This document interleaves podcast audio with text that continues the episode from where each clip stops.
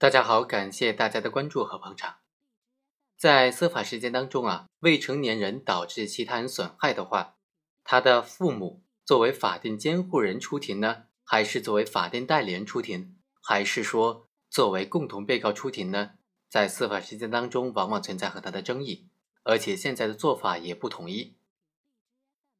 像这种未成年人是受害者的话，他是原告，他的法定监护人为法定代理人，显然是没有争议的。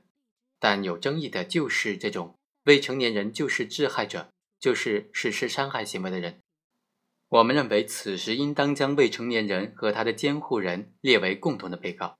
首先，从实体上来讲，《民法通则》第一百三十三条第一款就明确规定。没有民事行为能力人限制民事行为能力人造成他人损害的，由监护人承担民事责任。监护人尽了监护职责的，可以适当的减轻他的民事责任。有财产的无民事行为能力人限制民事行为能力人造成他人损害的话，从本人财产当中支付赔偿费用，不足的部分再由监护人适当的赔偿，但是单位承担监护人的除外。由此可见呢。该侵权行为的赔偿义务主体首先是有财产的被监护人本人。如果被监护人没有财产或者财产不足的，义务的主体就是监护人。第二，从程序上来讲呢，《民事诉讼法》第五十条第三款也规定，当事人必须依法行使诉讼权利，遵守诉讼的秩序，履行发生法律效力的这种判决书、裁定书和调解书。可见，人民法院的判决只对案件的当事人具有约束力。如果不是案件的当事人，就不受人民法院裁判的约束，没有履行生效法律文书的义务。监护人不以共同被告参加诉讼的话，而只是以法定代理人的身份参加诉讼，法院最后经过审理就会认为致害未成年人应当承担责任。但是最后判决却由法定代理人或者监护人来承担呢？在判决书当中又没有写明法定代理人或者监护人为承担责任的主体。这显然是不符合法理的。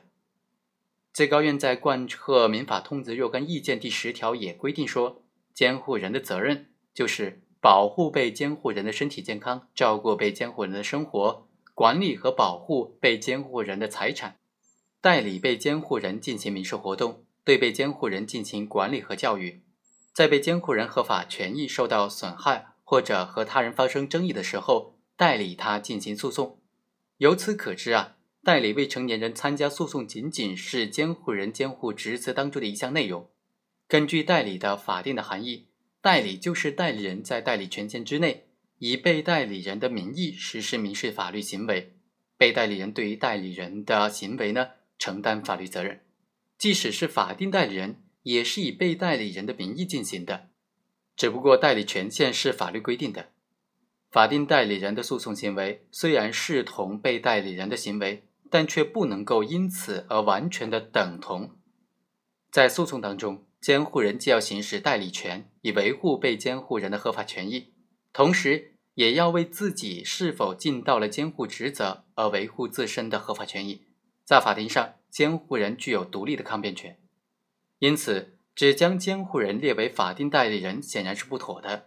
将未成年人和他的监护人列为共同被告，就符合立法本意了，也能够充分的保障未成年人及其监护人维护他的合法权益。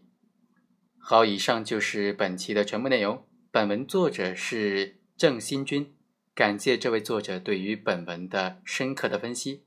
好，我们下期再会。